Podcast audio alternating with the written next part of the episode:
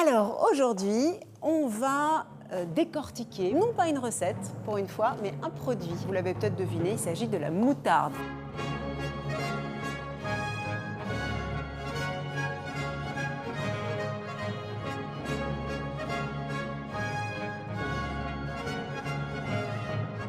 Eh ouais, ça fait une très jolie moutarde. J'adore ce jingle. C'est donc maintenant le jingle officiel et j'adore Thierry Marx. Il fait Ah, ça c'est une bien jolie Très- moutarde. Très jolie moutarde, effectivement. Eh bien, bienvenue sur Moutarde Maximum. C'est Guillaume et je suis toujours avec mes deux chroniqueurs euh, favoris finalement, puisqu'il n'y a que. Les seuls. Il y a, et je, je le répète, j'aimais bien cette épithète la dernière fois, il y a le savoureux Laurent Enchanté. et la gracieuse euh, Marie-Lucille. Comment ça va, les amis? Bonsoir. Bah, ça va bien. Et ce soir, nous recevons Antoine. Salut Antoine. Eh bien, bien le bonsoir. Pour cette semaine, nous allons faire comme d'habitude une première séquence de chroniques. Euh, cette fois-ci, on a mis bien les règles. Donc en gros, les chroniqueurs et moi-même ont préparé trois chroniques, mais que- il n'y en a que deux qui passeront. Et le thème vous sera révélé après le jingle des chroniques. Ensuite, nous passerons à l'interview de l'invité. Et on terminera sur un petit quiz. euh, le, le thème du quiz étant, je vous le révèle, la politique, c'est rigolo, surtout quand on est dictateur. voilà.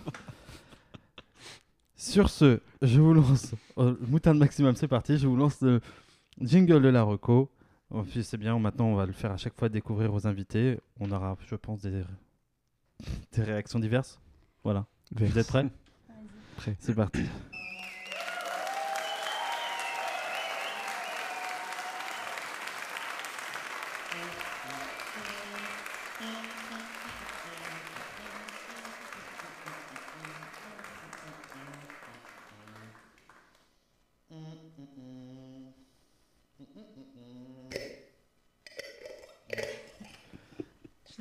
Long quand même. Ça surprend à chaque On fois. hein. raccourcir Oui, à oui. peine. À chaque fois, vous laissez avoir quand même. Je remarque euh, le petit rire de fin, genre ah oui, c'est vrai, c'est comme ça. bon, alors cette fois, cette semaine, enfin ce mois-ci, cet épisode, peu importe, euh, le, le thème de la chronique, c'est la chronique rime avec paupiette. Et donc, vous allez me dire avec quoi riment vos chroniques. euh, donc, euh, paupiette rime avec toi. Avec quoi, euh, Laurent? Euh, la reco, elle s'appelle recette. D'accord. Donc, paupiette rime avec recette. Exactement. Marie-Lucille, ta paupiette rime avec Raquette. Et euh, moi, paupiette rime avec andouillette. Et maintenant, à toi de choisir les deux que tu as envie d'entendre. Euh, c'est pas facile. Déjà, je vais prendre raquette parce que ça m'intrigue. Les deux autres, ça, paupiette, euh, recette, euh, ça paraît logique. Et euh, paupiette andouillette, euh, je sais pas ce que ça peut donner dans une assiette. Donc, je vais prendre paupiette andouillette. Ouais Désolé. Je m'en fous, c'est moi qui choisirai le thème la prochaine fois. Oui, et puis de toute façon, je me demande si on n'enregistrera pas quand même la chronique et que nous la placerons en amuse-gueule en plein milieu du mois, comme ça, tu vois. Ouais, je Ouais. vois. On fait du ouais. teasing, et vous avez vu. Ouais, bonne idée. Euh, Comme ça, on n'aura pas bossé pour rien, quoi. C'est bien. tu, tu veux commencer? Oh bah, vas-y. Je, sens que t'es chaud là.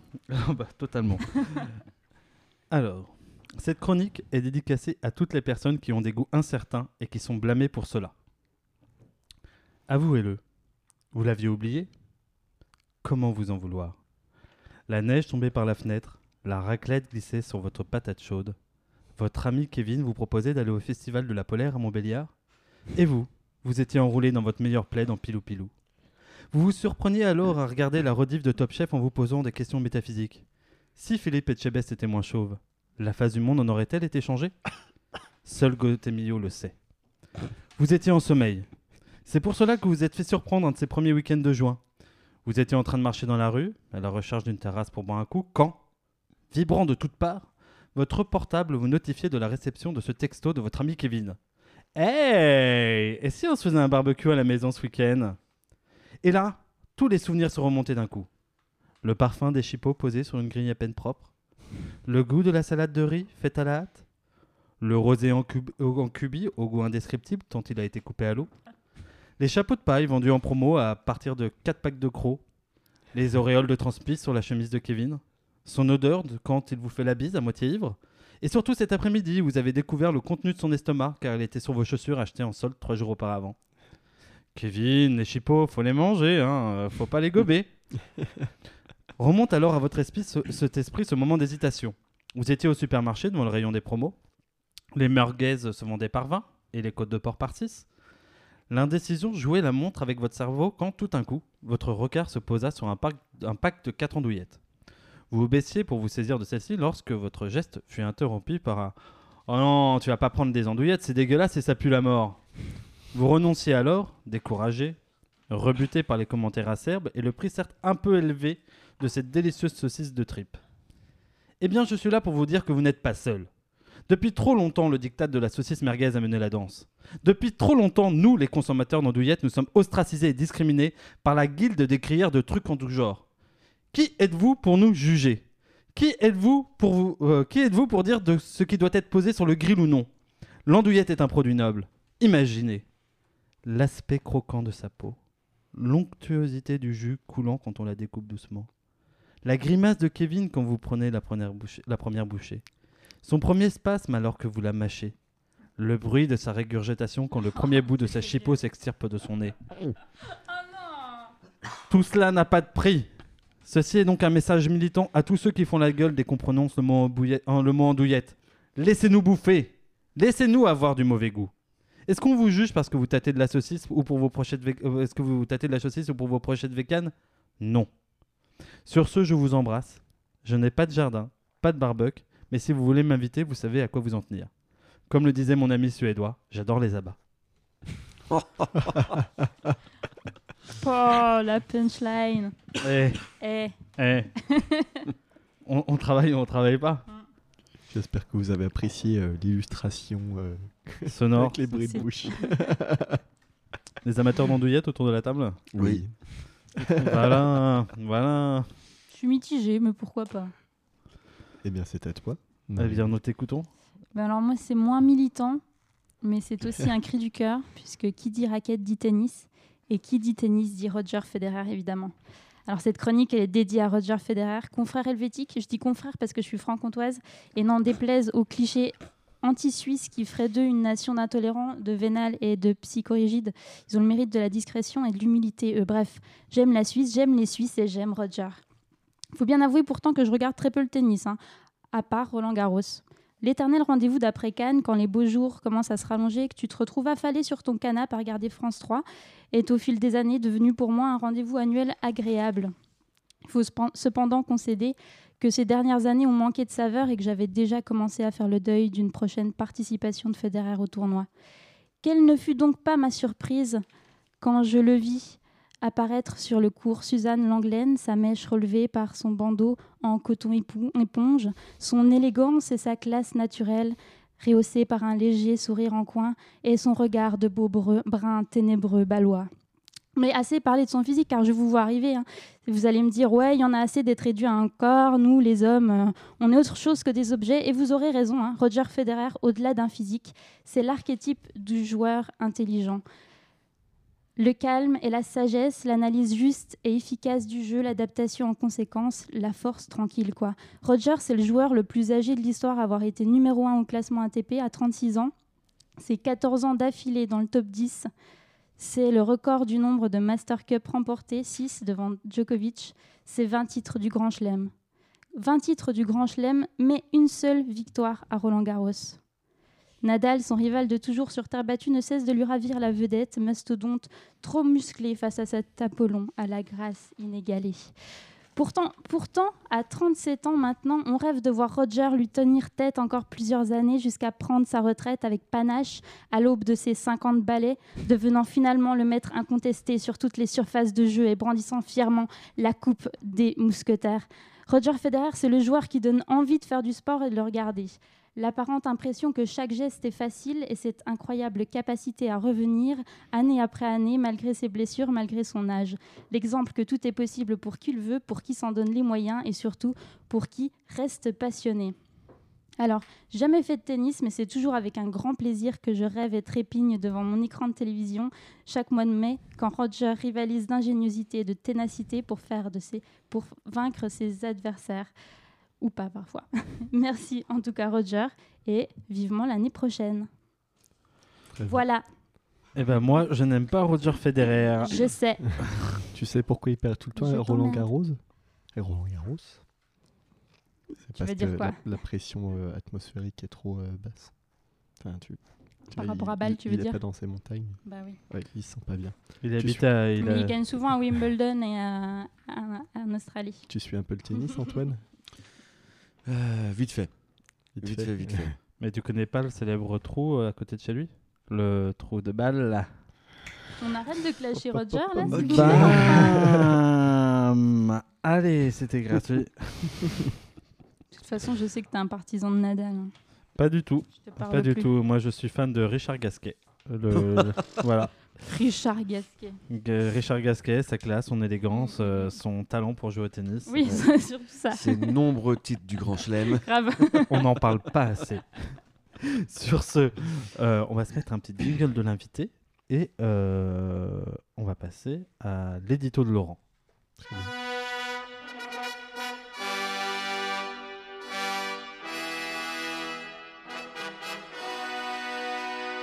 Laurent, c'est à toi.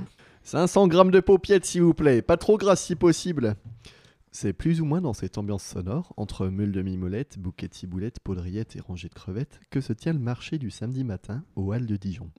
Dans cette fameuse construction, dessinée par un architecte dont on cesse de nous rebattre les oreilles, se presse chaque matin le peuple affamé, qui profite de chasser sa nourriture pour rencontrer son prochain, et éventuellement apprécier la fraîcheur des produits en vidant un plateau d'huîtres fraîches autour d'un bon verre de vin. Ça mange, ça rit, ça s'affaire, ça clame, ça crie et ça dialogue. C'est un joyeux chaos où se mêlent les générations et les classes. Au cœur de ce maelstrom de corps, un groupe se réunit les premiers samedis de chaque mois. Il s'agit du collectif Pas en campagne, dont le président se trouve à nos côtés aujourd'hui. Vous pouvez saluer Antoine. Salut Antoine.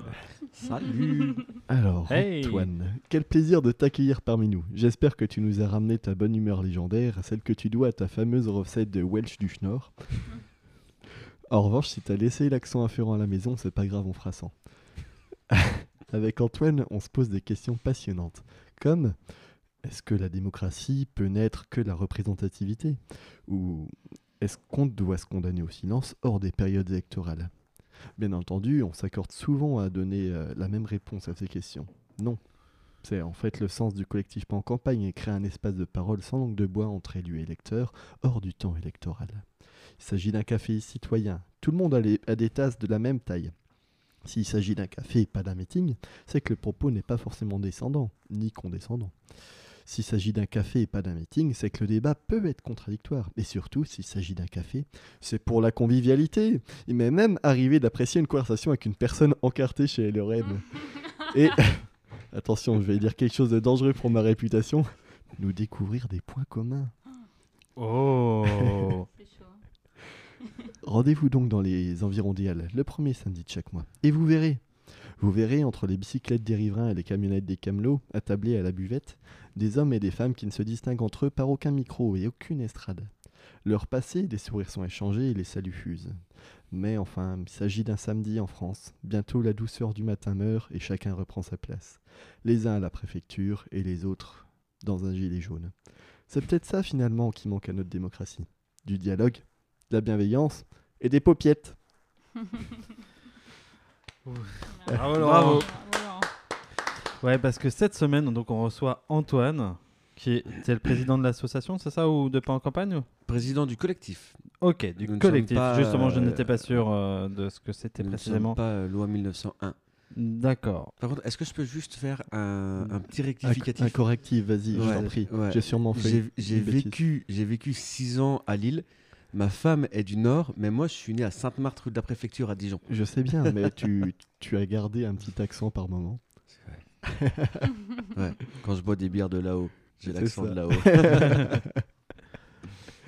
Alors, je vais essayer de résumer euh, rapidement ce que c'est pas, pas en campagne, en plus de, de ce que déjà dit euh, Laurent. N'hésite pas à nous interrompre s'il dit des Mm. s'il dit aussi. Oui, euh, n'hésite pas à faire des correctifs aussi, parce Ouais, qu'en fait, ouais. tu verras, euh, j'ai dans les questions que je vais poser, je me suis dit que peut-être il y en a certaines qui seraient pas pertinentes. Donc n'hésite pas ou qui sont un peu à côté. Donc voilà, n'hésite pas. Eh ben, je Donc, peux- le, le- le premier, c'est le, c'est le nom, c'est pas en campagne Dijon. Euh, je, je précise parce qu'on s'appelle tous pas en campagne, on parle de pas en campagne, on n'est pas en campagne, on est même PEC quand on est au sein de pas en campagne, tu vois, parce que c'est trop classe euh, de dire ça. Euh, mais si on, euh, vous nous cherchez sur les réseaux sociaux, Facebook, Twitter, c'est pas en campagne Dijon. D'accord. Donc c'est un collectif qui vise à réunir le premier samedi du mois, c'est ça? Un samedi sur deux? Premier samedi, ou c'est un samedi par mois, c'est le premier ou le deuxième, tout simplement parce que Hmm, on a des emplois du temps ch- chargés. Logique. Mm. Et c'est ça réunit des citoyens et des élus au hall de Dijon, c'est ça? C'est ça.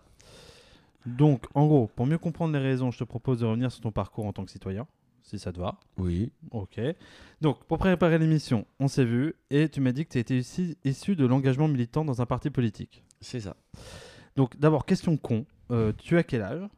Alors, je viens d'avoir 34 ans. Et c'est pas une honte. euh, je, Ah je- non. je- je Ouais, viens d'en avoir 33. Euh, et en conséquence, tu as voté quand là pour la première fois? Et c'était en quelle année?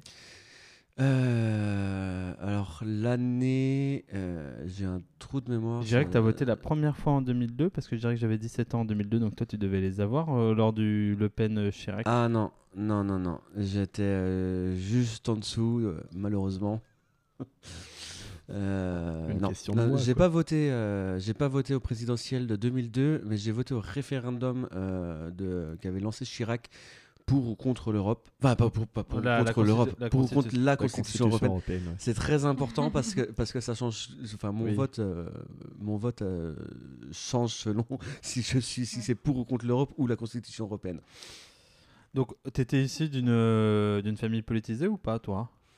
Euh, alors, tu, tu as dit que j'étais encarté, c'est très important. Enfin, je vais le préciser. Bah, euh, euh, je, vais, je vais le préciser après, on va en parler Ouais. aussi. Mais Sans euh, parler forcément de, Eh ben, de euh, famille politique, là on parle de, de milieu familial. Oui, non, j'ai- compris. Mais de, toute façon, en parlant du milieu familial, euh, vous allez comprendre très vite euh, la, la famille politique que j'ai choisie. Parce que j'ai grandi avec euh, un père chiracien et une mère jospiniste. du coup, euh, voilà, ça, ça, ça- ça va expliquer. euh, ça spoil un peu du coup. Mais c'était, on en parlait à la maison, c'était marqué. Ah, c'était ouais, c'était marqué. Ils étaient, aucun des deux était encarté, mais mais les échanges étaient étaient très intéressants pour pour l'enfant et l'adolescent que j'étais et euh, et comment euh, et, euh, et ça a suivi ça a suivi parce que même du de les repas avec les oncles et les tantes il y avait des chiraciens il y avait des, des, des jospinistes et du coup ça, ça faisait les, les débats enfin les, les repas de famille débats à la française qu'on connaît bien. Le truc cliché tu sais où tu restes euh, de 11h le matin jusqu'à 22h30 le soir à, à table sur la même chaise avec ta, ta même assiette ton même verre mais plusieurs bouteilles qui défilent tu vois. Je vois très bien. et, euh, et du coup, c'est non, c'était euh, c'était c'était intéressant, mais ça a toujours été euh, euh, dans la bienveillance. Alors effectivement, il y avait des, il y avait des clashs, il y avait, mais ça n'a jamais été, euh, il n'y a jamais eu d'insultes, il n'y a jamais eu de, de débordement, et, et, et c'est comme ça qu'on construit euh, un futur euh, engagé. Il y avait des paupiettes, et il y avait des paupiettes parfois. c'est ça le plus important. Et justement, bah, après, bah, comment toi tu t'es. euh, Enfin, comment dire Tu as eu des envies euh, d'action politique assez rapidement ou c'est venu sur le tard? Est-ce que par exemple, euh, euh, tu l'as eu dès que tu as eu le droit de vote ou est-ce que ça a commencé au lycée euh, Ça a commencé avant le lycée. Et, euh, et j'ai toujours été euh, très, très local parce que je me présentais aux élections des délégués, tu vois. J'ai jamais, j'ai jamais gagné une seule élection. Mais, mais et, puis, et puis ça a continué aussi euh, dans ma vie d'encarté où je n'ai jamais gagné une seule élection. Euh, mais non, non, ça ça ça- ça m'a toujours, euh, ça m'a toujours intéressé. J'ai toujours, enfin, j'ai- grandi Donc- avec, euh, avec les débats et, et forcément, euh, c'est venu euh, très tôt.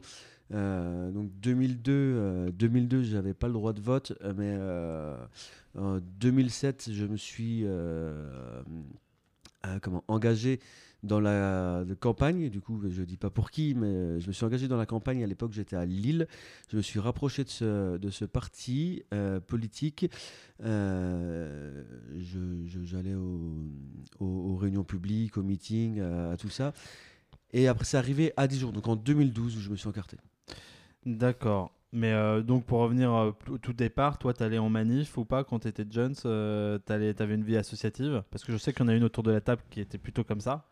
Donc euh, Non, non, non, non. Je je faisais pas les euh, je faisais pas les manifs euh, étu- moi déjà euh, étudiant. euh, toi t'as pas voté, fac, t'as pas euh, voté le blocage à Dijon quoi.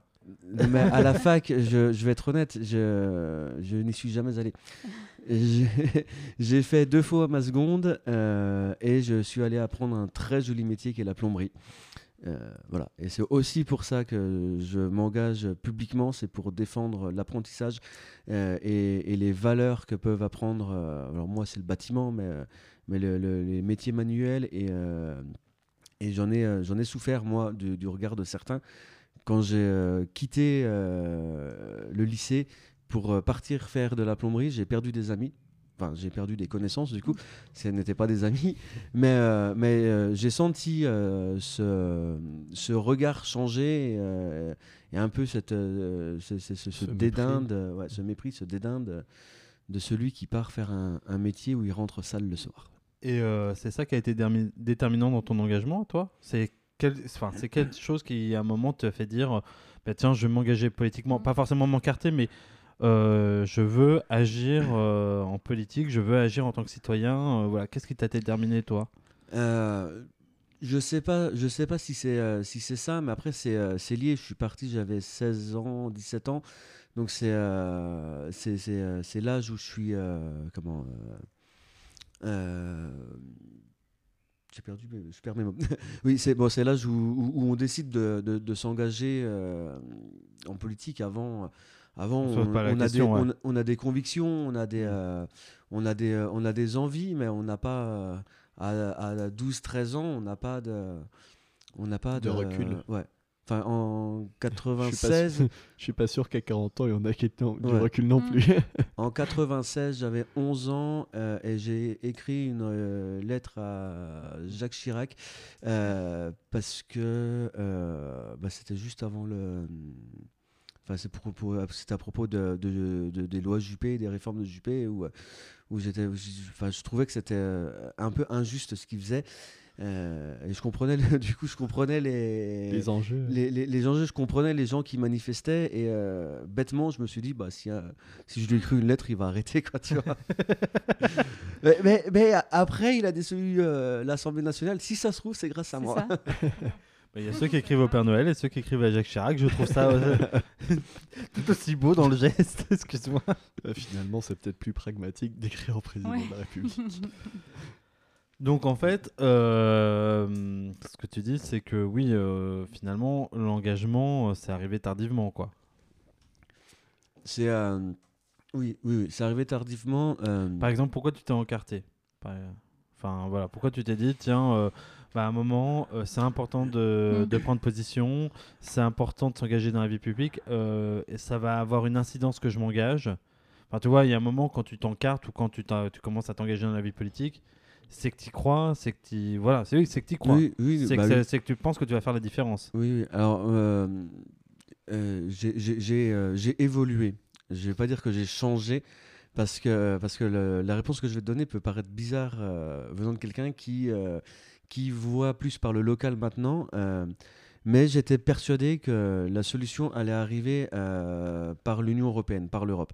Et je reste euh, un euro convaincu, même si je, reste, je suis un euro triste de, de celle actuelle. Et du coup, je me suis engagé dans le parti qui, à mon sens, était le plus européen. Et j'ai suivi un leader politique qui, à mon sens, était le plus européen. Parce que euh, j'étais persuadé que c'est, euh, et je le suis toujours, mais euh, on ne prend pas la bonne voie, c'est en travaillant ensemble, en étant réellement unis, qu'on pourra dépasser cette, cette crise qu'il y a actuellement en Europe. Quand on voit la montée, la montée du fascisme un peu partout, en, France, en France aussi, même si, même si elle est un, peu, un peu déguisée parce qu'ils ne, sont pas- ils ne sont pas au pouvoir, les idées sont bien présentes et, euh, et, ça, c'est inquiétant, ça fait peur. Et, euh, et du coup, ouais, c'est, euh, je me suis encarté, je me suis engagé vraiment pour, euh, pour, euh, pour, pour l'Europe et, euh, et pour essayer de la faire changer en étant persuadé que c'est euh, qu'on fait, qu'on fait changer les choses quand on est au milieu des choses. Et euh, c'est pas forcément vrai. Bon, alors on va euh, rapidement parce que moi je connais pas du tout ce que c'est que qu'être militant. Quand tu es militant entre guillemets dans un parti, tu fais quoi? Tu vas à des réunions publiques, tu participes à des débats, tu tractes, j'en sais rien? Ta voix au chapitre. Alors, Euh, Tu, euh, au début, c'est ouais, tu, euh, tu tractes. Quand tu arrives, tu es connu de personne.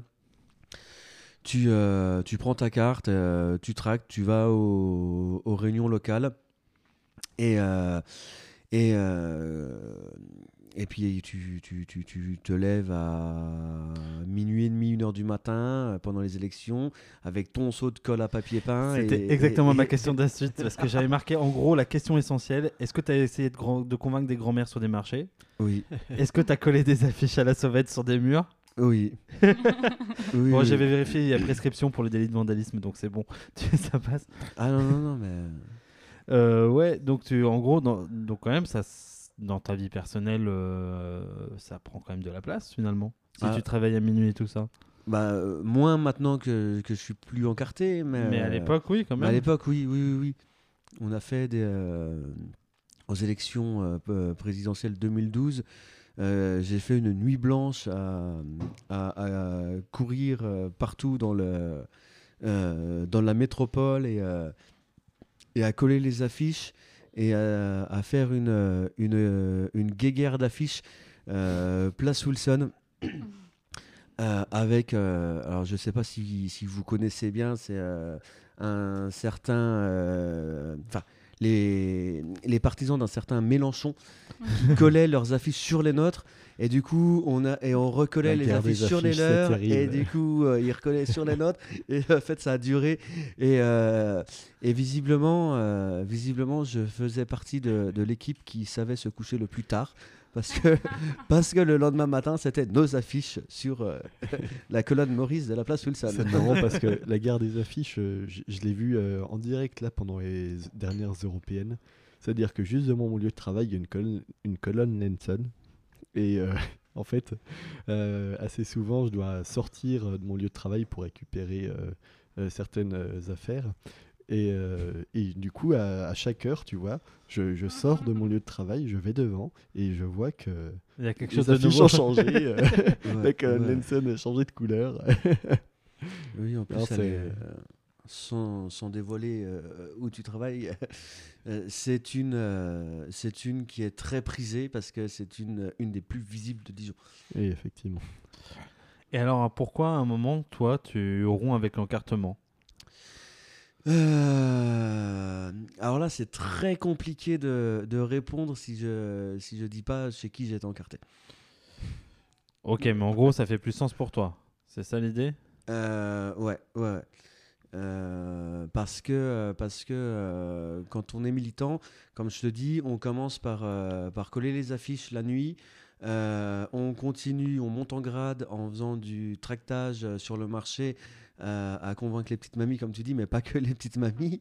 Après, après, comment il faut savoir qu'il y a, qu'il y a les, les parties jeunes. donc c'est les, les moins de, les moins de, de 34 ans. Donc je, je pourrais encore, euh, encore y être. Et, euh, et du coup, euh, à l'époque, on, a, on avait constitué un, un, un bureau, euh, un bureau local. Euh, donc j'étais dans le, j'étais le trésorier euh, des jeunes de mon parti.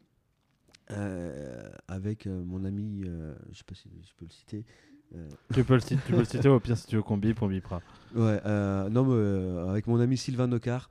Euh, et euh, lui a, a, changé euh, d'idée, enfin, oui, a changé de, enfin, pas d'idée parce qu'il a toujours les mêmes idées, il reste fidèle à ses idées, mais a, décidé de prendre de, de l'air avant moi avec, avec l'encartement, enfin, de, de l'air de, de l'éloignement avant moi avec l'encartement. Et du coup, je me suis retrouvé président de, de. Enfin, pas tout à fait président, parce qu'on n'était pas suffisamment nombreux euh, dans, notre, euh, dans notre département. Donc j'étais euh, le délégué fédéral. C'est exactement la même chose. Des jeunes de mon parti en Côte d'Or. Et j'ai été sur, sur la liste électorale lors des régionales donc de décembre 2015. Euh, de, de déce- de décembre 2015, oui. Euh, et c'est ces, euh, élections euh, régionales qui, qui m'ont qui m'ont euh, fait euh, Qui t'ont lessivé, quoi. Ouais, qui m'ont. euh, c'est pas que ça m'a lessivé parce que parce que j'ai, vraiment, je suis vraiment allé jusqu'au bout. hein. J'ai, j'ai refait du collage, j'ai refait du tractage. Je suis allé euh, à des réunions publiques. Mhm. J'étais, euh, j'étais même sur une, euh, une, enfin j'étais à, un- à une place. J'étais huitième sur la liste Côte d'Or. Hmm. Euh, ouais, huitième, septième ou huitième, je ne sais plus. Mais euh, du coup, si si si on était passé, j'étais éligible. J'aurais pu être. euh, Un élu local. Ouais. De quoi Et du coup, Ça peut être un élu local. c'est- J'aurais pu, du euh, coup, ouais, c'est j'aurais pu plutôt, être. euh, euh, c'est j'aurais- ça qui t'a fait euh, quitter l'engagement partisan. Euh, ouais, ouais, parce que parce que euh, parce que on a eu euh, on a eu le le, le- le boulet de canon euh, Front National, euh, Marine Le Pen et euh, euh, et tout ça euh, à ce moment-là. euh, Il y a eu une euh, il y a eu le, rapprochement de, tous les partis pour faire barrage au Front National. Euh, je veux dire, si jamais si jamais il n'y avait pas de pas de, des listes qui se qui se seraient euh, enlevées, euh, le Front National aurait gagné des régions, c'est clair. Donc, donc je me suis dit, là, là, là, il y a eu vraiment danger. Dans un an et demi, c'est les présidentielles. Je vois mon, mon leader politique et, euh, et, et- et il a une place à prendre. Il a vraiment une place à prendre et il y va pas. Il y va pas. Et je me suis dit pourquoi il y va pas? Et, euh, et après j'ai compris pourquoi. Et, euh, et, essayé- non, c'est juste pas possible. Donc là, tu quittes l'encartement. Oui. Et là, c'est justement comment tu passes de l'encartement à finalement pas en campagne? Comment c'est venu l'idée du collectif pas en campagne? Alors, le collectif Pas en campagne, il existait déjà avant. Euh, il, il a été créé en 2014, juste après les, euh, les élections municipales. Donc, on crée un collectif euh, d'en- d'engagement politique non politisé, enfin Oui, non partisan, mais un collectif politisé non partisan, comment, juste après les élections municipales. Ça veut bien dire que, que l'ambition du collectif, ce n'est pas, euh, ce n'est pas d'avoir une, euh, d'avoir une place de, euh, à la mairie ou, à- ou à la métropole, mais vraiment de, de pousser, de pousser les, les gens au, au débat et de pousser les politiques à, La à, transparence. à- la transparence, mais surtout à venir voir les citoyens. Parce que est-ce que vous les voyez sur les marchés hors campagne électorale? Jamais. Jamais. Sauf chez nous. Du coup. Donc l'idée de base, c'est ça C'est L'idée de- gros. Ouais. Ouais, dis-moi. dis-moi. L'i- L'idée de base, c'est ça. Euh, et c'est pour ça que ça s'appelle pas en campagne. C'est parce que c'est parce que c'est pas parce que c'est une ville, Dijon, c'est parce que comment euh, euh, venez euh, venez parler politique et politique locale hors hors campagne électorale. On avait commencé vraiment sur Dijon et on s'est rendu compte que c'est absurde parce que parce que comment il y a Dijon, mais il y a surtout la, la métropole. Euh, donc il faut, euh, il faut, euh, il faut être, euh, il faut être métropole. Donc là, on est maintenant euh, euh, parti sur un engagement euh, Dijon, Dijon métropole. Forcément, euh, on parle, euh, on parle du département et de la région parce que parce que c'est c'est des organismes euh, euh, Qui travaillent ensemble. qui, euh, ouais, qui travaillent ensemble. C'est très, euh, c'est très local, c'est très. Euh, Enfin, il y a, des, compétences, tu sais, que, qui sont à la Côte d'Or, mais du coup qui passent à, la métropole parce que Dijon étant une, devenue une métropole, enfin, et l'agglomération dijonnaise étant devenue une métropole, il y a certaines, euh, certaines compétences du département qui passent, qui passent à la métropole. Et euh, donc, on est, on est obligé de parler de. Enfin, obligé, c'est un plaisir aussi, mais de parler du département et de la région. Mais, euh, mais ouais, on, on, reste, on reste local. et, euh, et de, de plus en plus euh, incisif et, euh, et de plus en plus euh, libre dans, euh, dans, notre, euh, dans notre parole et dans nos moyens de communication euh, depuis, euh, depuis l'arrêt de l'encartement de plusieurs personnes, parce que je n'étais pas, à la base on était presque tous encartés. Et, euh, et dorénavant, euh, nous, ne ne sommes, il n'y a plus qu'une personne qui, euh, qui est encartée chez nous, et, euh, et on a des, des, des, des recrues, enfin des recrues. Je sais pas si c'est le bon mot, mais des, des citoyens euh, Des qui réguliers qui, qui se, qui s'engagent, euh, qui se sont engagés depuis un an, un an et demi avec nous, qui eux euh, n'ont même jamais côtoyé le, le milieu politique. C'est le- c'est vraiment la vie euh, en tant que citoyen à, à Dijon et dans la métropole dijonnaise qui les intéresse et c'est parce que euh, ils, ils veulent faire euh, changer les choses. Ils veulent aussi que, connaître les choses parce que rien n'est expliqué euh, dans la politique locale. Euh, Il y a Donc justement, Ouais. ah, euh, faisons juste un point euh, comme ça après. euh, voilà, si tu veux y aller, euh, vas-y. Euh, c'est surtout euh, comment ça marche euh, pas en campagne. Donc en gros, vous, on a bien compris que c'était donc euh, un samedi dans le, dans le mois. Et en gros, comment ça marche? Toi, tu, toi, tu fais, enfin, vous faites comment euh, vous ré- pour contacter les élus, pour euh, dire, en fait, j'ai compris que l'annonce était faite sur Facebook. Et en Ouais, gros, com- ouais. comment ça se passe? Eh ben, comment ça se passe? On, on essaye de, de faire un mois, un sujet, un mois, un invité politique local. Et comment on fait? On va fouiner sur, euh, sur Facebook, on ajoute les politiques en amis. Alors, euh, tu cliques sur ajouter euh, quand c'est un- une personnalité politique, elle va t'accepter dans les 10 minutes, il n'y a aucun problème. Et tu te permets après de lui envoyer un petit, euh, un petit message Messenger. Tu demandes son adresse mail, tu lui envoies la tienne et, euh, et tu tchatches et puis, euh, et puis tu y vas au culot. Euh, mais, euh, mais au culot, on a eu, euh, on a eu quelques, quelques personnalités politiques. et puis, et puis la saison dernière, on a eu nos deux derniers invités de la saison dernière. Étaient le député Didier Martin et, et on a clôturé la saison au mois de juin euh, 2018 du coup euh, avec Nathalie Conders euh, qui était à l'époque euh, maire par intérim de Dijon. Donc, donc tu vois, et c'est parti au culot et en Donc ils sont les assez, les, les élus sont en général assez réceptifs à vos invitations? Oui, oui, oui, oui, ils sont, je, ouais, on va dire dans le, dans une certaine, dans une certaine tranche. Euh, on va de, on va de la France insoumise euh, qui sont venus nous voir euh, cette saison euh, jusqu'au au LR, LR, je pense, LR proche Vauquier, avec Emmanuel Bichot qui est également venu cette saison. On a aussi eu cette saison Catherine Hervieux de Europe Écologie Les Verts. Euh, on l'a eu au mois de mai et euh, c'était très intéressant parce que parce qu'elle était justement sur la liste euh, Europe Écologie Les Verts pour les élections européennes et on a parlé on a parlé local mais à 15 jours 3 semaines de, de l'élection européenne euh, avoir un débat sur l'Europe, euh, c'était très intéressant et, euh, et certaines, certaines personnes autour de notre table étaient, étaient en contradiction avec elle. Et, et, et c'est là où, c'est, où Pas en campagne prend son sens, c'est qu'on a eu deux heures, deux heures et demie d'échange et, et, de, et de débat et on a pris des notes. Enfin, moi, il y a certaines visions qui, qui ont, euh, sur l'Europe qui ont changé. Enfin, il y a, voilà.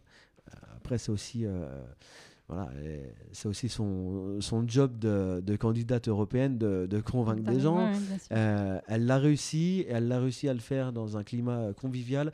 C'était pas le- malheureusement le café où on a, eu, où on a reçu le plus de monde, c'est très dommage. Euh, mais euh, mais on espère la, la revoir l'année prochaine. Euh, parce que l'année prochaine, c'est une grosse saison Mm. qui arrive Mm. avec les municipales dans, dans moins d'un an maintenant, dans Ouais. 11 mois. Mhm. Donc, euh, on va être très chargé et, euh, et on va, euh, voilà, spoil alerte, euh, multiplier nos, euh, nos cafés. Et euh, est-ce qu'il y a des partis politiques que vous refusez d'inviter? Je refuse d'inviter personne et j'envoie euh, des mails à tous les partis politiques en début de saison. Euh, mais au-delà des LR, personne ne me répond. Donc le, Front- le Rassemblement national et Debout la France, par exemple, c'est non. Debout la France, si, je, je dis une grosse erreur. Debout la France m'a répondu pour me dire qu'ils ne viendraient pas, mais ils m'ont répondu. Euh, et juste, donc, juste pour une précision, euh, c'est une personne politique qui est invitée par euh, café, euh, je- comment on appelle ça Par réunion, Alors, euh, euh, ou ouais, ça café- peut être plusieurs, citoyen. ou café citoyen. Ouais. Du coup, ça peut être plusieurs personnes, une On seule, a fait, euh, on a fait un débat entre, alors c'était en février l'année dernière, on était à peu près à mi-mandat, euh, pas tout à fait, on avait un peu dépassé le mi-mandat, mais on a fait un débat entre euh, François Dezey, donc qui est euh, adjoint à la mairie de Dijon, en charge de la Cité de la gastronomie, et en face de lui, il y avait Laurent Bourguignat, donc un, des, leaders LR donc de, de l'opposition dijonnaise.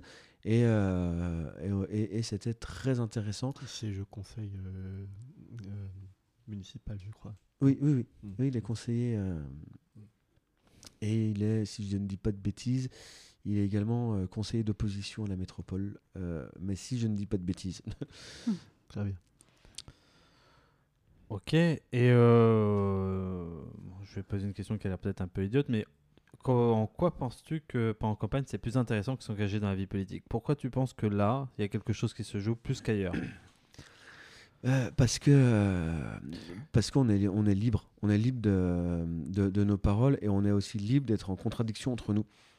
Euh, et ça, c'est un luxe, c'est un luxe qu'on ne retrouve ne trouve pas dans les partis.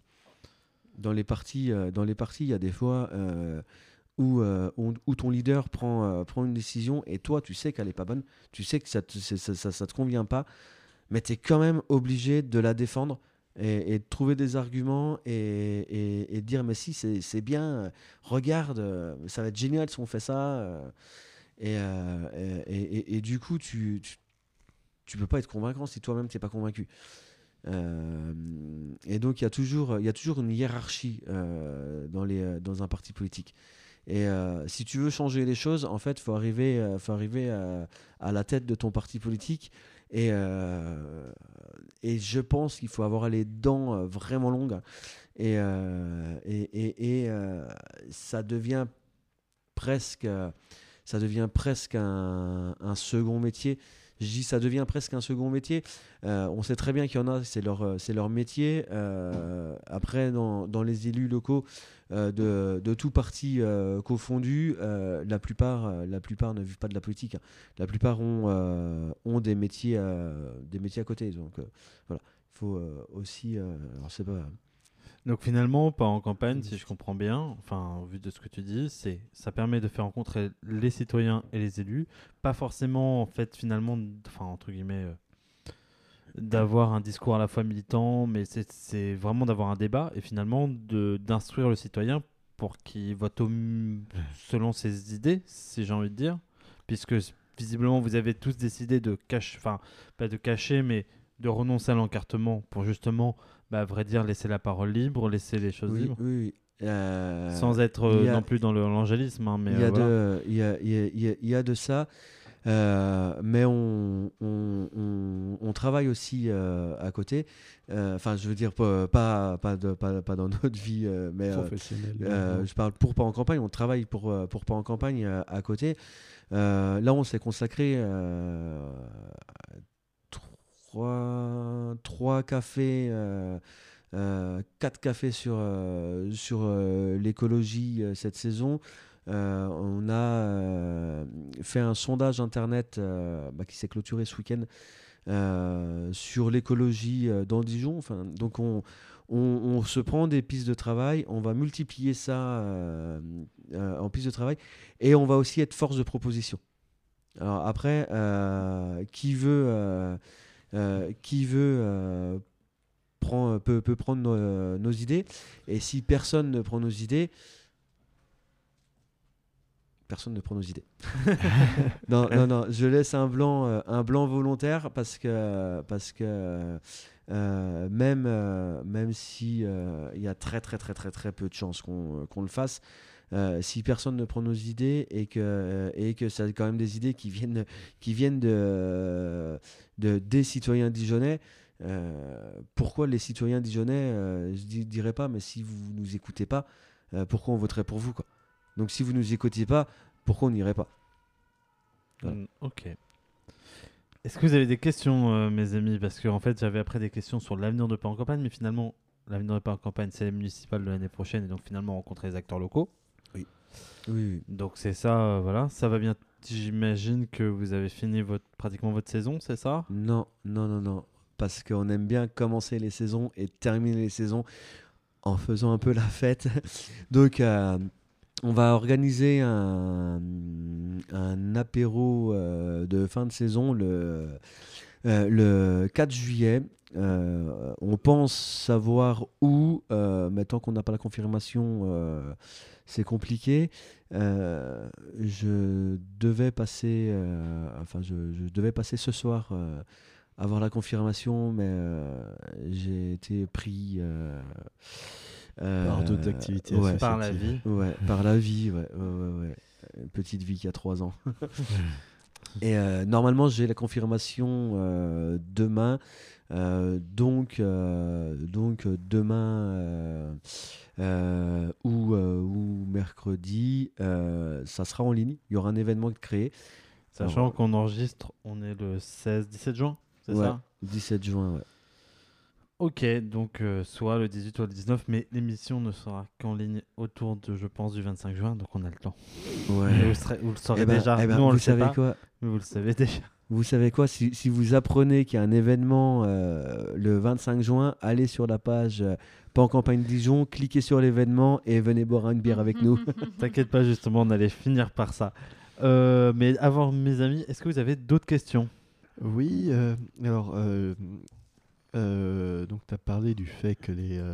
Sachant qu'il faut euh, relativement faire vite parce qu'on Oui, oui, quand même bien sûr. Tu as parlé du fait que les élus étaient capables de, de- de convaincre, de prendre le temps d'expliquer euh, leurs idées euh, dans ces cafés. Est-ce que des fois ils se sont laissés convaincre par des citoyens?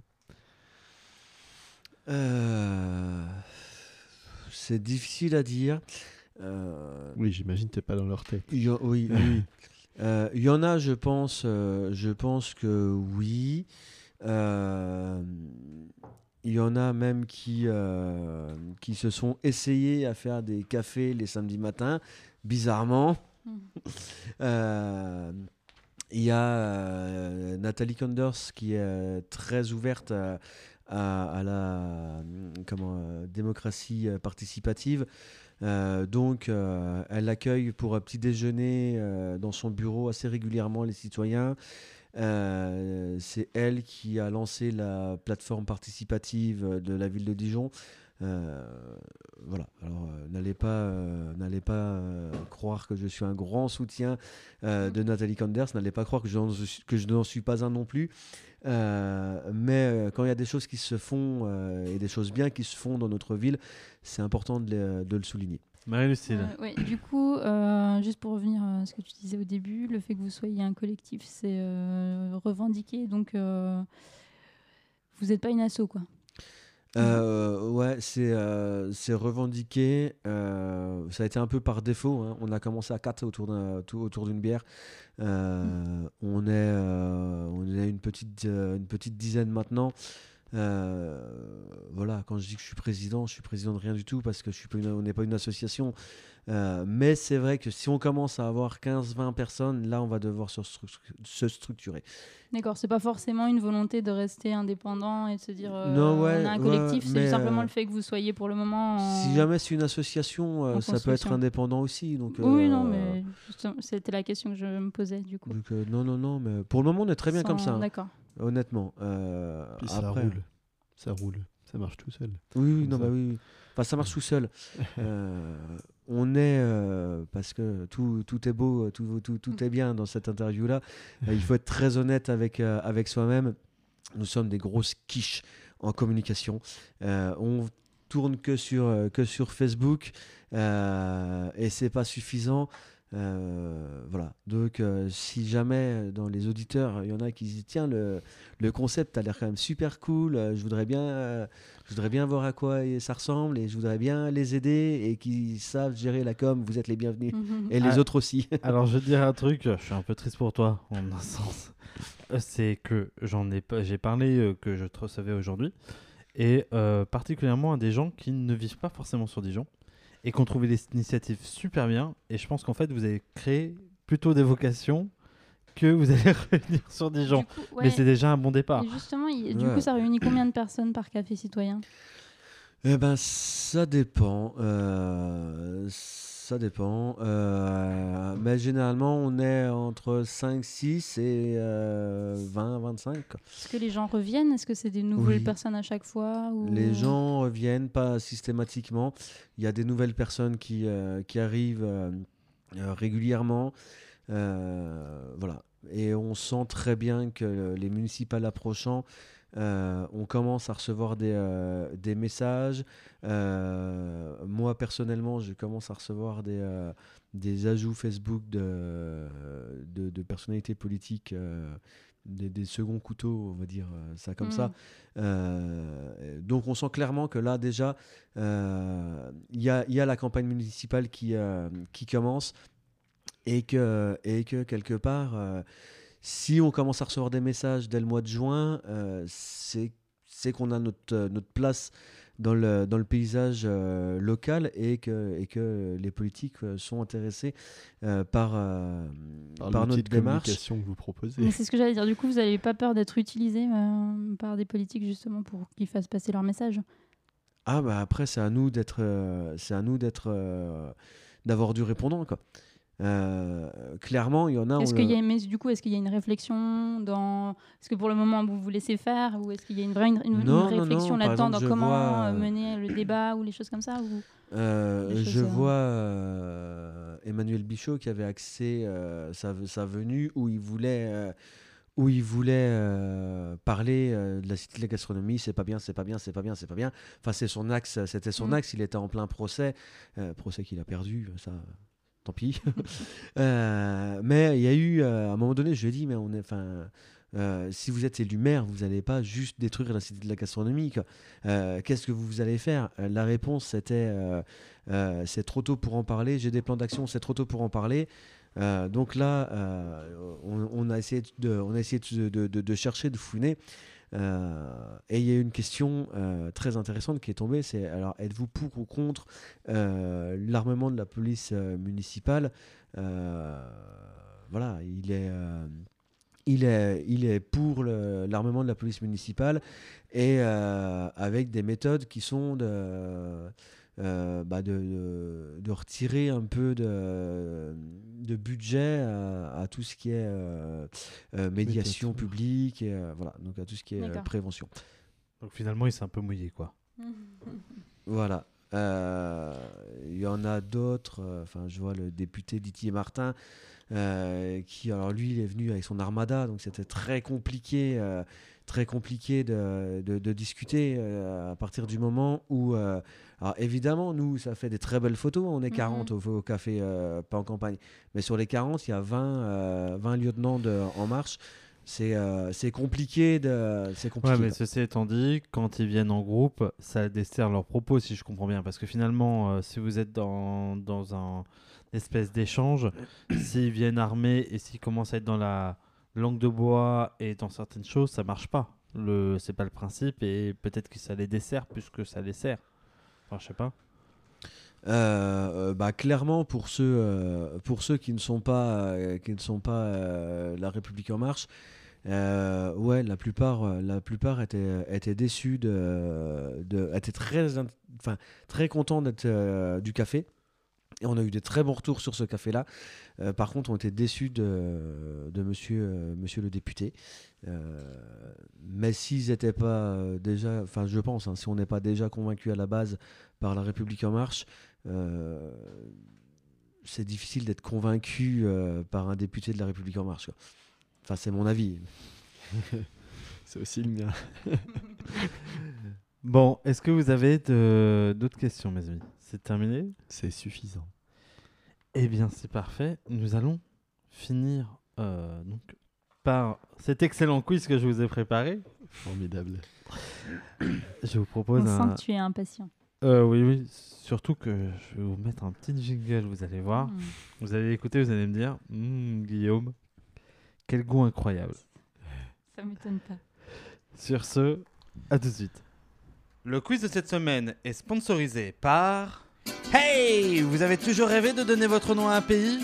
Vous avez toujours envie de diriger un peuple vers un futur meilleur au nom de votre enrichissement personnel? Devenir dictateur pour les nuls est fait pour vous. Vous y trouverez un manuel pour apprendre les langues de l'autoritarisme telles que l'espagnol, le russe ou encore le coréen. Euh, bonjour Vous y trouverez aussi un habit militaire adaptable aux météos tropicales et des cartes échangeables avec le portrait des meilleurs dictateurs. Waouh Génial J'ai eu Kim Jong-un Et si vous achetez un de nos guides avant la semaine prochaine? Un AK-47 est offert Alors, qu'attendez-vous? Eh ben, c'était un jingle exceptionnel. Ah, j'ai Magnifique. adoré. Ouais. Ouais, ça, ça, ça m'étonne pas. Euh, Donc, nous allons lancer un quiz et vous jouez tous, à part moi, bien sûr. Euh, ça se joue en C'est un QCM ou pas 7 questions. Euh, Oui, oui, c'est un QCM. Et ça s'appelle La politique, c'est rigolo, surtout quand on est dictateur. Tu comptes les points, Marilu Allez. Allez, c'est parti. Sachant que euh, à la fin de ce quiz, Laurent aura bien sûr réfléchi et nous livrera le thème de la prochaine chronique. Vu sa tête, on Ça sait que c'est mal barré. Euh. Voilà. Donc pour cette première question, je vous propose la biographie posthume de quel dictateur stipule qu'il ne faisait ni pipi, ni caca, et qu'il avait un contrôle sur la météo. Est-ce que c'est celle de Kim pas, Jong c'est pas Jésus-Christ? Alors attendez, je vous propose. Est-ce que c'est celle de Kim Jong-il, celle de Staline, celle de Mao ou celle de l'empereur Hirohito, qui était empereur du Japon? Vos propositions, messieurs, dames. Hmm, Je parierais sur le quatrième. Donc l'empereur Hirohito du Japon. Tu redises les. Kim Jong-il, Staline Staline, Mao ou l'empereur Hirohito? Kim Jong-il. Ah, moi, j'hésite. euh, En même temps, t'as utilisé euh, le passé. je dirais, je, di- je dirais Mao. Euh, mais comme ça, je, je, je pense à Jules César, tu vois. Mais, mais ça va être Ce sera une proposition de réponse dans la prochaine question. Eh bien, non, c'est un point pour Maëlys car c'est Kim Jong-il. Ouais. Et il n'y a pas seulement ça, et je crois qu'il y a aussi précisé qu'il faisait fleurir les fleurs, enfin Oui, un certain nombre de choses. oui. C'est, c'est- franchement la Corée du Nord, quel beau pays. Quel beau Ouais. pays. Voilà. Alors, après, on est dans la question un petit peu euh, BTP. hein, euh, finalement, on rejoint un peu euh, les, les- les spéciali- enfin, la spécialité d'Antoine. Quel dictateur a fait détruire 19 églises, 6 synagogues et 30 000 maisons pour se faire construire un palais? François-Joseph Ier d'Autriche, Tito, Ceausescu ou Atatürk? Ceausescu. Un- On a un Ceausescu à C'est quoi le quatrième? Tu peux répéter François-Joseph Ier d'Autriche, Mhm. Tito, Ceausescu ou Atatürk. Le, le- le François 1er, là. François-Joseph Ier d'Autriche, Oui, oui. c'est le mari de Sissi, hein, je précise. Oh non, il Euh, était gentil. je Moi, crois. je parierais sur Il est, Atatürk. quand même, il est quand même dans une liste de dictateurs. hein, Bah, c'est ça. C'est vrai. Je parierais sur C'était Atatürk. pour sa femme. Tu paries sur Atatürk? Eh bien, nous avons un point pour Antoine, car c'était Bien le joué. roumain de Ceausescu qui ne. Et alors, pour la petite euh, remarque, euh, ce palais a coûté 30 millions de dollars. Une Parce broutille. que, Une parce broutille. qu'on a beau être euh, à l'est du mur, euh, bah les couilles. Ça va. Attention, cette, euh, cette question, à vrai dire, euh, je pense qu'il devrait y avoir que des bonnes réponses. Mais attention, Fais pas ton. tout est dans la formulation. Qui aurait pu tourner un film avec Franck Dubosc car il était fan de camping et couché dans une tente lors de ses principaux déplacements internationaux et en particulier en France? Mohamed VI du Maroc, Kadhafi, Georges Quechua, un chef indien euh, péruvien, ou, attention, alors là je me, je me suis mis un défi en le prononçant son nom, Kalmajin Batulga, actuel président de la Mongolie. Ça pourrait aussi, hein. Euh, bah ouais, ça serait pas mal. Euh, je suis pas sûr que ce soit Kadhafi. un dictateur. Kadhafi, c'est un dictateur. Ah oui, lui Ah, je sais pas. Ah, je suis pas sûr que Pas sûr Kadhafi non c'est un plus. conducteur. Kadhafi, Oh, euh, bah, je sais pas trop. Ah, Son je- petit massacre euh, bon, de sa je population, dirais non. Kadhafi aussi. Ouais, c'est Kadhafi, c'est le grand pote à Sarkozy. Enfin, c'était Mm. le grand pote à Sarkozy. Eh bien, je crois que ça fait un point pour tout le monde. Alors, celle-là, c'est une de mes préférées. Qui a massacré euh, des milliers de chiens, je crois que c'est 60 000, pensant que son Ah, prédécesseur s'était réincarné en animal canin Est-ce que c'est Kubilai Khan, Amin Dada, le dic- célèbre dictateur d'Ouganda, Kim Jong-un, l'actuel dictateur de Corée du Nord, Bah, bien sûr. ou François Duvalier, qui était le dictateur du Haïti? Du quoi? Euh, le dictateur d'Haïti euh, avant, euh, il y a encore 30 ans. Je dirais le premier. Tu dirais Kubilai Khan. Exactement. Oui, moi aussi. Bah, se réincarner, c'est. Euh, non, euh, merde, je suis de l'Ouganda, j'ai perdu, j'ai perdu son Amin. Dada Amin Dada, ouais. Eh bien non, vous avez tous faux. C'est François Duvalier qui non seulement, Non. et qui non seulement pensait que son prédécesseur s'était réincarné en chien, mais il était aussi persuadé d'être la réincarnation du baron samedi, donc euh, le grand prêtre Oh vaudou. oui.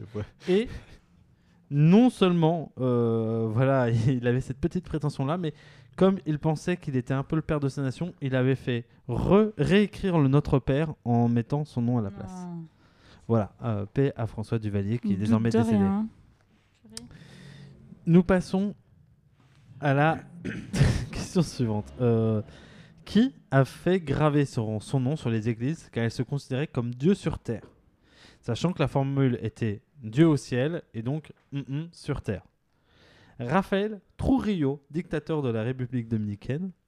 Jean Bedel Bokassa, dictateur de Centrafrique.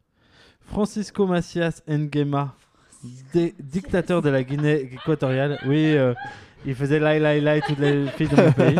Ou Incroyable. le célèbre Mobutu, dictateur du Zaïre. Donc, Trujillo, euh, de République dominicaine, Bokassa, J'avoue. Centrafrique, Nguema, Guinée équatoriale ou Mobutu, le Zaïre. Euh, moi, je dirais euh, Guinée équatoriale. Ils sont, ils sont, ils sont, ils sont Mm. croyants là-bas, euh, beaucoup croyants. Enfin, euh, Moi, Bokassa. Ouganda, c'est ça que tu avais dit? Non, j'ai dit République dominicaine, dominicaine, Centrafrique, Guinée équatoriale ou le Zaïre. non, c'est ça que je voulais dire, République dominicaine, quel con. On a une République dominicaine. Tu peux redire avec les noms des, des gens? Raphaël Trujillo, Ouais, Non, ouais, quoique, mais non. Jean Bedel Bokassa, Donc ça, Francisco Macias Nguema ou Mobutu.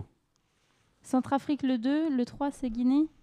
Ouais, euh, République dominicaine, Centrafrique, bien, Guinée équatoriale ou Zaïre.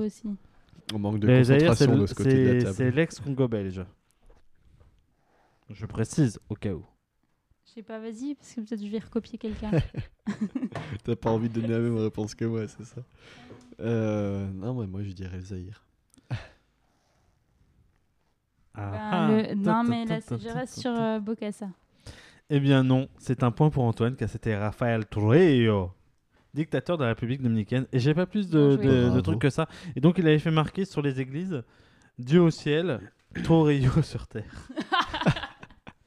Ah, voilà. C'est fou. Question suivante, et celle-là, elle est un peu cocasse. Quel dictateur a fait exécuter sa première femme, a abandonné l'enfant qu'il avait eu avec la deuxième à un paysan, et a failli se faire buter par la troisième. Est-ce que c'est Néron? Est-ce que c'est Mao? Est-ce que c'est Henri VIII Ou est-ce que c'est Jules César? Je répète, Ouais, Néron. Mao, Henri VIII, Non, Jules César. Tu peux répéter la question. Quel dictateur a fait exécuter sa première femme, a abandonné, abandonné l'enfant qu'il avait eu avec la deuxième à un paysan et a failli se faire buter par la troisième? Ouais, Jules César. Nous avons un Jules. César. J'en ai pas la moindre idée, mais je dirais Mao, Moi aussi. au pif. Eh bien, nous avons deux points pour. euh, voilà. Bravo. Alors pour la Bien petite joué. histoire, celle à qui il a abandonné euh, la deuxième, euh, la deuxième à qui il a abandonné avec euh, dont il a abandonné l'enfant. En gros, il l'a fait parce que c'était la, la guerre, etc., qu'il essayait de reconquérir le territoire chinois. Et euh, en gros, il l'a fait après culpabiliser. Elle est devenue folle et a fini en hôpital psychiatrique. Les Chinois, Parce que c'est la. Bon méga délire. classe. Exactement. Et après avoir, mais maintenant, euh, elle va mieux et elle a fondé un resto chinois à deux pas d'ici. voilà. Quel dictateur Alors celle-là, elle est pas mal non plus. Quel dictateur a fait battre le record du plus grand nombre de gens chantant en canon? Et c'est un record détenu dans le, par le, qui était détenu avant par Google et qui est mal, désormais dans le Guinness des records.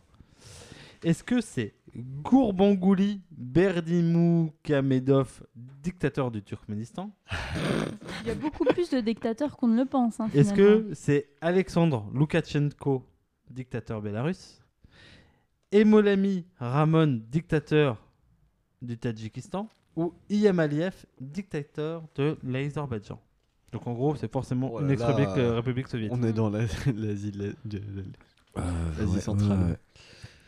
Euh, je dirais bien euh, Biélorussie. hein. Moi aussi. Bélarus, Bélarus. Euh, C'était quoi les trois autres alternatives euh, Alors, Tadjikistan, Turkménistan, Bélarus, Tadjikistan, Azerbaïdjan. euh, Turkménistan. Et oui, c'est un point pour Eh, Laurent. Laurent, Alors, tu remontes si- au score. On est si tous vous à voulez égalité. plus de précision, sachez que c'est un chœur de 4166 personnes qui ont chanté en avant, toujours en avant, mon pays natal, le Turkménistan. Pendant 48 heures. Et alors, devinez quoi? C'est une chanson qui a été écrite par qui? À part lui-même. Par Gourbangouli Berdimuhamedov, le président, donc qui est Ah lui- Ouais, Et faut bien. Il a battu un second record cette année-là, qui est celle de la plus grande sculpture avec une tête de cheval. Cet homme d'exception, il mérite bien son poste. Voilà. Euh, sachant que euh, euh, parmi les petits joyaux qui sont là, il y a, euh, je crois, Iliam Aliyev qui a mis tous les noms de rue au nom des gens de sa famille, donc le dictateur de l'Azerbaïdjan, les billets, Ouais. dont aussi les billets, enfin bon voilà. Et parce que, parce que, parce que l'amour, parce que merde, la famille c'est important. Exactement. Voilà. Ouais, ouais, ouais. Pour terminer, Oui, parce que là, on est sur une égalité parfaite. Le suspense est à son comble. Trois points partout. combien de descendants mâles Oh là. Gengis Khan actuellement, donc euh, en 2019, à 10% près, sachant que ça se joue en millions. En Voilà, mi- En millions? Ça se joue en millions. Ah, du coup, là, euh, tu proposes rien. Je vous démerdez, ça se joue en millions. Et pour l'info, si vous voulez une petite info, en gros, ça représente 8% des hommes faisant partie de l'ancien empire, enfin, de l'ancien empire mongol. C'est-à-dire si on prend Euh, le Merci, territoire mongol de l'époque, ça fait pas 8%. tous calés sur la population mongole. hein, Et ça fait l'époque. 0,05% de la population mondiale, je nous crois. donne des indices, tu vas pas cracher dessus. 0,05 ou 0,5 Je crois que c'est 0,05%. Donc des descendants mâles, c'est ça? Oui, parce qu'en fait, si vous voulez la petite histoire, en gros, pour être bien sûr, ils ont, ils ont se sont rendu compte que la population mondiale avait un, un, gros taux de la population mondiale avait un euh, chromosome Y très similaire ou avec des allèles très approchants. Et quand ils sont remontés, ils se sont en fait rendu compte que ça remontait à Gengis Khan. C'est brave. Alors, pour être précis, c'est pas à Gengis Khan lui-même, Sa famille. soyons bien, bien précis, c'est à ses fils parce qu'on ne sait pas où est enterré Gengis Khan, par contre on sait où, sont ses fils. Euh, alors, euh, Alors, combien de millions de personnes? On- j'ai dit 10% près. Allez, je dirais 50. 50 millions 50 millions? Ouais. C'est celui qui est le plus près qui gagne, c'est ça? Ouais. Ouais, on va faire, on va faire comme ça, comme ça. Comme ça, au moins, on a un gagnant. Euh, je dis. Non, 50 millions, c'est énorme. 5 millions. Ouais. Euh, c'est quoi le parfait milieu entre euh, 5 et 50 Je vais Ça dire. dépend, euh, t'es en échelle logarithmique ou... euh, Non, je sais pas. Je, non, je pensais, euh, je pensais à. Je pensais à 23, moi. Eh bien, nous avons un gagnant. Mais il n'est pas à 10% près, mais c'est pas grave, on va lui accorder ce point, comme ça il a gagné. De toute façon, c'est qui était euh, ex aequo? On est tous ex aequo. Tous ex aequo. Eh bien, Antoine vient de gagner, car on estime que c'est à 10 Bravo. qu'il y aurait 18 millions de descendants mâles de Gengis Khan actuellement. Donc voilà, je. Alors, vous voulez peut-être les causes hein, de pourquoi, euh, pourquoi on imagine cette- très euh, bien euh, la- comment ça se. ça se Alors, je, je pense qu'il faut. Je pense Ah, voilà, que pour ceux qui ne sont la- pas la imaginatifs, plusieurs quand même. hein. je pense que pour ceux qui ne sont pas imaginatifs, on peut proposer des pistes. Alors, les chercheurs, les chercheurs pensent que c'est dû déjà à- aux nombreuses conquêtes de Gengis Khan. D'une. Ça, je l'avais. Ensuite, euh, pour la génération de Gengis Khan et de ses enfants, la normalisation du viol au sein des tribus mongoles. C'est-à-dire qu'en gros, on arrivait, on faisait, euh, on chopait les meufs du village, on les violait et c'était terminé. Mais pas seulement, parce qu'ils pensent qu'il y aurait eu un phénomène de prestige social. Parce que quand on a un enfant qui descend de Gengis Khan, en fait, ça a un peu la classe. Et que même pour les bâtards, en fait, ça aurait valu de, de- de- de mettre en avant le fait qu'ils étaient des bâtards de Gengis Khan. Et que donc, euh, bah, ils avaient euh, du sang bleu. Et que donc, fallait mieux privilégier. Ah, fallait mieux qu'ils couchent avec Oui. eux plutôt qu'avec d'autres. Voilà. C'est plutôt. Rendant leur lignée attractive. Tout à fait. Eh bien, notre Merci. invité a gagné. Euh, on n'aurait pas pu faire mieux, finalement. Ah. C'est pour ça qu'il a gagné finalement le droit de nous rappeler euh, quels sont, euh, comme si on veut participer à Pas en campagne, qu'est-ce qu'on fait? Eh bien, c'est très simple. Euh, on va sur Facebook, on tape euh, pas en campagne euh, Dijon. Euh, on envoie un petit, euh, un petit messenger. euh, je, je suis assez réactif, donc généralement, il y a la réponse euh, dans la demi-journée. Allez, dans la journée si euh, c'est un samedi. parce qu'il y a les cafés, hein, pas parce qu'il y a le vendredi soir. Attention. Euh, non, ou sinon. euh, Mais l'idéal est encore de venir à un café, L'idéal est encore de venir à un café, sauf que là, il n'y en a plus jusqu'en septembre. bien sûr. Et c'est pas grave, Mais- ça nous laisse deux mois pour se préparer. finalement. Oui, oui, oui. Ou, ou de venir le, La fête. Le- le, le, de- le, de le fin 4, d'année, le 4 juillet. Et euh, je viens juste de tilter, mais ça n'a rien à voir avec le 4 juillet, que je fais ça le 4 juillet, que nous faisons ça le 4 juillet. Euh, voilà. Mais, euh, mais oui, oui, on, on sera à peu près tous présents pour pouvoir discuter. Et, et puis, on fera aussi un apéro de pré-rentrée fin août avant. Euh, avant le café de, de septembre, le café de septembre, euh, c'est le seul où on sait que ce n'est jamais le premier samedi de septembre, toujours le deuxième samedi de septembre, tout simplement parce que le premier samedi de septembre, c'est encore les grandes vacances.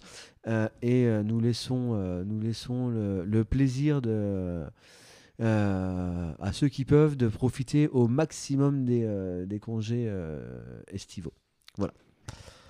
Très bien. Eh bien, c'est la fin de ce deuxième. Enfin, en fait, c'est deuxième ou premier épisode, je sais pas, parce que l'autre c'était épisode pilote. Tu De- peut-être euh, la thématique maximum. du prochain épisode Et oui. Eh bien, Laurent, si tu peux nous la livrer, c'est. Nous t'attendons. Alors, euh, pour le prochain épisode, la reco est buvable. J'aime beaucoup cette euh, reco. C'est quoi? Duvel? Et buvable. Ah, Buvable. j'étais presque. c'est pas faux. Eh bien, c'est la fin de ce deuxième épisode de Moutarde Maximum. C'était toujours un plaisir de vous avoir, de m'avoir, enfin, de vous avoir avec moi, euh, finalement, euh, mes chers chroniqueurs, euh, de, le savoureux Laurent et la gracieuse Marie-Lucille. Est-ce qu'on trouvera d'autres épithètes pour les prochains épisodes? On- Je ne sais bien. pas. Le suspense est complet. Exactement. Euh, bah, au, fi- au final, le, comment dire, le cliffhanger est là. Euh, nous allons rendre l'antenne à une autre émission. Bien sûr. Je te laisse la nommer. À suivre. Euh, qui s'appelle Autoroute Passion, qui est une euh, charmante émission qui parle d'autoroute. Si j'ai bien compris, euh, il parle de la 13, la 6, euh, péage, etc. Quel est le meilleur endroit pour finalement boire un café Et manger un Entre- sandwich triangle. Paris et Montbrison? À 15 Exactement. euros. Où est-ce que sont les meilleures promos? Euh, Sur la nationale. Euh, voilà. Bah, Est-ce que finalement, quand on arrive au péage d'Albertville, c'est pas plus intéressant de sortir pour manger au McDo d'Albertville quand on est en montée de station aux alentours de février, voilà. Et est-ce qu'il faut mieux écouter les prévisions Bison Futé ou celles d'autoroute FM sur 107.7 Voilà. Des euh, questions que tout le monde se pose finalement. Et euh, finalement, je crois que Maurice est un passionné et on vous laisse avec lui et ça va être un, un bon moment. Très bon Euh, moment. sur ce, à, bah, la À prochaine bientôt. émission. À bientôt. À la prochaine émission. Antoine, c'était un plaisir. Partagez. À la prochaine fois. Ah, merci Guillaume pour cette excellente émission de Mouton Maximum.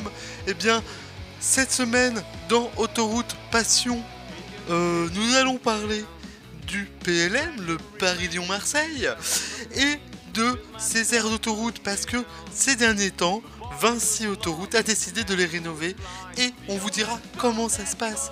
Bien sûr, nous ferons une petite coupure musicale en écoutant le délicieux son de l'air du péage de la Ferté-Saint-Bernard et nous terminerons cette émission en fanfare avec la chronique de Dédé, Dédé le routier, notre ami sympathique du Nord qui cette semaine a fait un aller-retour Slovaquie-Paris. Allez, c'est parti pour Autoroute Passion.